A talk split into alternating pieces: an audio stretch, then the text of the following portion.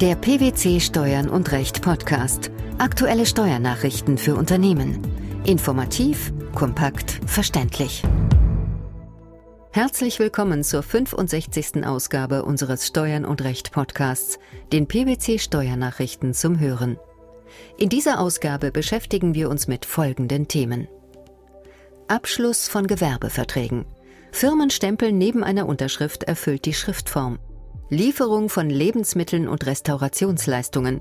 Wie werden sie umsatzsteuerlich abgegrenzt? Kfz-Überlassung. Wie werden vom Arbeitnehmer selbst getragene Aufwendungen lohnsteuerlich behandelt? Mit einem Urteil vom 23. Januar 2013 entschied der Bundesgerichtshof, dass das Hinzusetzen eines Firmenstempels zur Unterschrift eines Gesellschafters das Schriftformerfordernis für befristete Gewerbemietverträge erfüllt. Wieso war diesbezüglich eine Entscheidung notwendig? Im August 2002 hatte die Klägerin Kanzleiräume von der Beklagten angemietet. Die Klägerin ist eine als Gesellschaft bürgerlichen Rechts geführte überörtliche Sozietät von Wirtschaftsprüfern, Steuerberatern und Rechtsanwälten als Gesellschafter. Mieterin war die Sozietät, einzelne Gesellschafter wurden im Vertrag nicht aufgeführt. Der Mietvertrag wurde lediglich von einem Gesellschafter unterschrieben. Neben dessen Unterschrift war ein Stempelabdruck der Sozietät beigefügt. Im September 2009 kündigte die Klägerin den Mietvertrag. Die Kündigung unterzeichneten alle Gesellschafter der Klägerin. Die Klägerin begehrte die Feststellung, das Mietverhältnis sei wirksam beendet worden. In zweiter Instanz gab das Oberlandesgericht als Berufungsgericht der Klage statt. Die Vermieterin als Beklagte legte Revision ein, woraufhin der Bundesgerichtshof das Berufungsurteil aufhob und die Berufung der Klägerin abwies. Was genau war der Streitpunkt? Gestritten wurde darüber, ob der Mietvertrag überhaupt wirksam zustande gekommen war.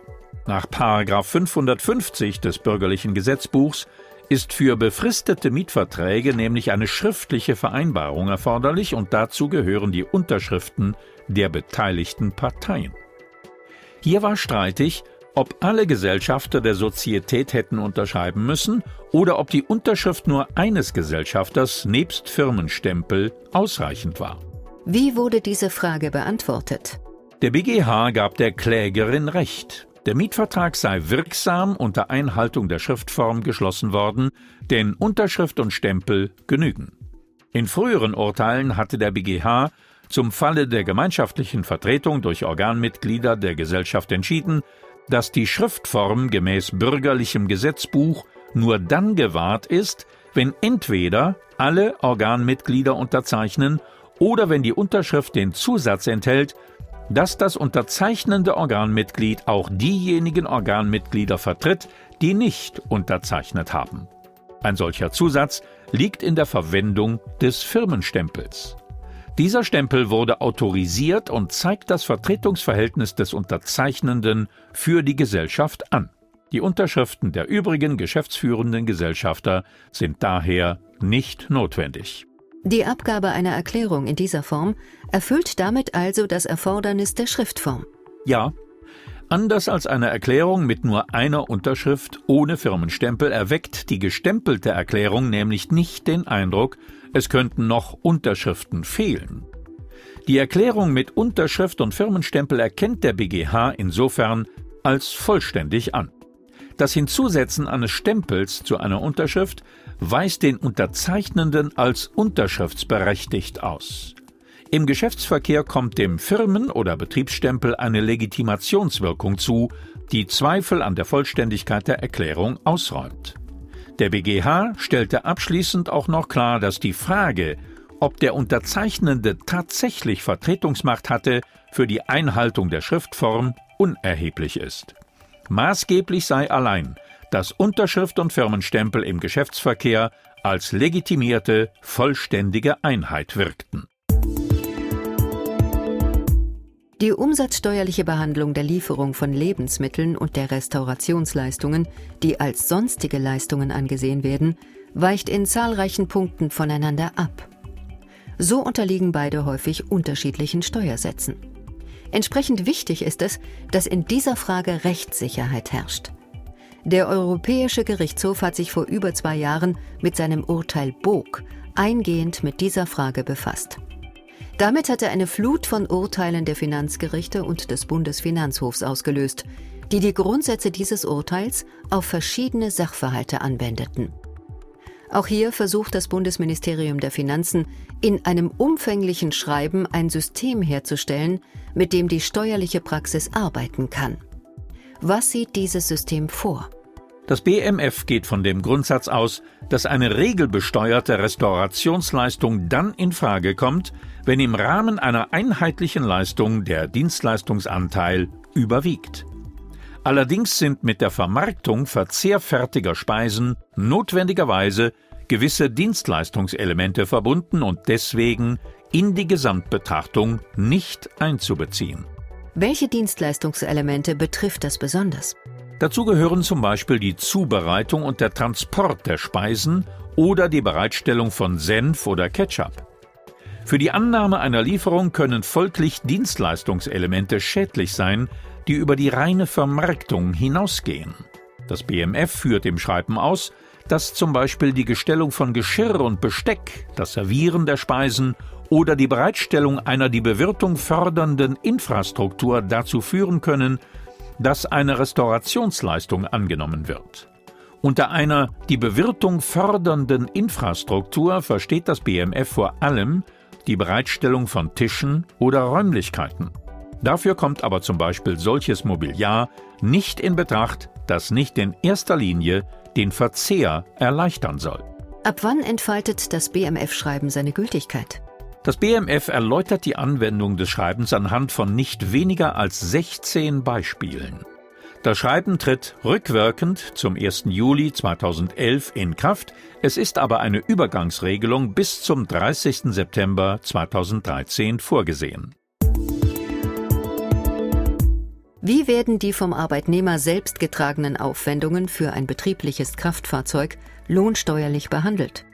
Zu dieser Frage hat das Bundesfinanzministerium in einem Schreiben Stellung genommen. Mit welchem Ergebnis? Pauschale oder nach gefahrenen Kilometern bemessene Entgeltzahlungen mindern den steuerlichen Nutzungswert. Dies gilt jedoch nicht für die Übernahme einzelner spezifischer Kfz-Kosten durch den Arbeitnehmer. Wird ein betriebliches Kfz zur Verfügung gestellt, kann der steuerpflichtige Anteil der Privatnutzung entweder nach dem pauschalen Nutzungsanteil ermittelt werden, das heißt nach der 1%-Regelung zuzüglich 0,03 Prozent des Listenpreises für jeden Entfernungskilometer zwischen Wohnung und regelmäßiger Arbeitsstätte, oder aber individuell nach der Fahrtenbuchmethode. Was ist bei selbstgetragenen Aufwendungen für ein betriebliches Kfz im Hinblick darauf zu beachten? Wenn der Arbeitnehmer dem Arbeitgeber für die außerdienstliche Nutzung ein Entgelt zahlt, mindert dies prinzipiell den steuerpflichtigen Nutzungswert oder geldwerten Vorteil. Das zu berücksichtigende Nutzungsentgelt kann dabei pauschal oder entsprechend der tatsächlichen Kilometernutzung des Kfz bemessen werden, muss aber vorher arbeitsvertraglich oder aufgrund dienstrechtlicher Grundlage vereinbart werden. Die vollständige oder teilweise Übernahme einzelner Kraftfahrzeugkosten, beispielsweise Treibstoffkosten, Versicherungsbeiträge, Wagenwäsche, durch den Arbeitnehmer ist kein solches an der tatsächlichen Nutzung bemessenes Nutzungsentgelt. Dies gilt auch für einzelne Kraftfahrzeugkosten, die zunächst vom Arbeitgeber verauslagt und anschließend dem Arbeitnehmer weiter belastet werden. Oder wenn der Arbeitnehmer zunächst pauschale Abschlagszahlungen leistet, die zu einem späteren Zeitpunkt nach den tatsächlich entstandenen Kraftfahrzeugkosten abgerechnet werden. Übersteigt das Nutzungsentgelt den Nutzungswert, führt der übersteigende Betrag weder zu negativem Arbeitslohn noch zu Werbungskosten. Das Bundesfinanzministerium erläutert in seinem Schreiben die praktische Vorgehensweise anhand ausgewählter Beispiele. Ab wann gelten die neuen Regelungen? Die Regelungen zur wahlweisen Anwendung der pauschalen oder nach gefahrenen Kilometern ausgerichteten Zuzahlung des Arbeitnehmers sind in allen noch offenen Fällen anzuwenden. Die Pflicht zur arbeitsvertraglichen Vereinbarung gilt ab dem 1. Juli 2013. Firmenstempel beim Abschluss von Gewerbeverträgen, die Abgrenzung der Lieferung von Lebensmitteln von Restaurationsleistungen sowie die lohnsteuerliche Behandlung der vom Arbeitnehmer selbst getragenen Aufwendungen bei Kfz-Überlassung. Das waren die Themen der 65. Ausgabe unseres Steuern und Recht Podcasts, den PwC Steuernachrichten zum Hören.